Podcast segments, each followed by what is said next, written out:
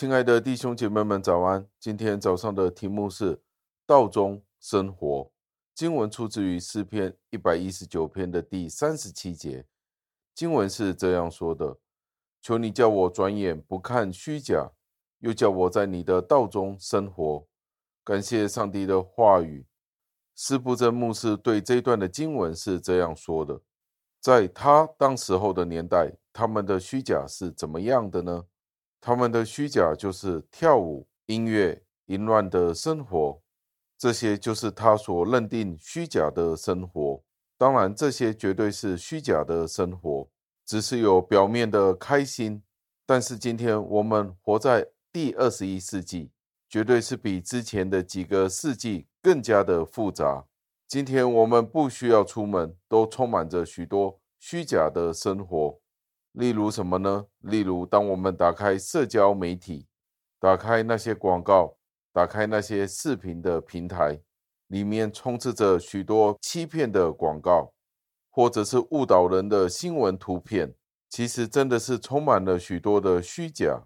其实我们可以见到，在过去的一年，政府都有公布数字，诈骗的事情实在是太多太多了。都是要教导网民们不要去相信那些虚假的消息，以免跌入那些欺诈的陷阱当中。所以其实是真的很容易陷入那些虚假的消息当中。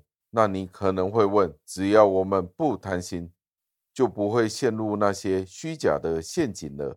其实这是很难的，因为每一个人都有贪念。如果不是贪钱，就是贪图美丽；不是这样，就是那样。每一种贪念都有虚假在当中。贪钱，网上有许多欺骗人的网站，要我们投资哪一种硬币，就是哪一种的虚拟货币，在当中都有许多的诈骗。或者你可能说你不贪钱，可是你却是贪图美貌的。有一些网站就是说可以帮你整形，或者有免费的美容疗程。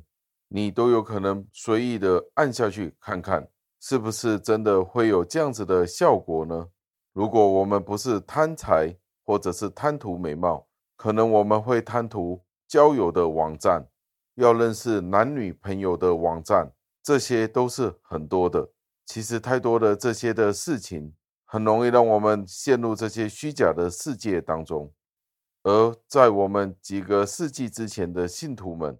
比起他们，我们所活着的一定是更加复杂的世界。现今欺骗的事件实在是层出不穷、无孔不入。只要你有贪念，甚至乎你是没有贪念的，就算你有恐惧，我们仍然很容易在网上被欺骗、中招，对入这些的骗案。所以，除非是好像诗人在这里所说的：“求你叫我转眼不看虚假。”其实这件事在过去是适用的，而今天更加的适用。而后半段的经文就是教导我们，叫我在你的道中生活。在道中生活所说的就是与虚假的一个对照，在道中生活就是一种的对照。虚假对于道，道就是真实的事，道就是上帝的道，道就是真理。道就是法则，上帝的法则所规定的生活。那从约翰福音里，我们就知道道是什么。道就是道成肉身，就是代表了主耶稣基督。在道中生活，就是在主耶稣基督里生活，在真实里生活，并不是虚荒的。今天，首先，我们的眼睛有没有看见虚荒？我们的眼睛有没有看见虚假？第二，我们的口所说的是不是真实的事？所以我们的眼睛所看的是真实的。我们所说的话都是按照我们的内心真实的去说出来的，而这就是最基本的。眼睛所看见的是真实的，嘴里所说出来的话是真实的。与人相处的时候，我们都是以真诚去对待。这两样可能是最基本的，最基本在道中生活的基要。在道中生活，也包含了我们的思想、我们的动作、我们的生活模式。这些都是在道中生活，是不是按着主耶稣基督的教导？我们所活出来的，是不是按照着主耶稣基督的教导而行出来的？这值得我们时时刻刻的留心。不然的话，许多时候我们都是在虚假里面寻求假的感觉、假的事情，为了要换取真实。今天我们只可以选择一条路，一种就是在虚假当中生活，假的目标、假的方向、假的人生盼望，还是我们要追求真实的上帝的道、上帝的真理、主耶稣基督的义、主耶稣基督的方法去过我们的人生。所以这真是非常好的提醒，是虚假或者是真实。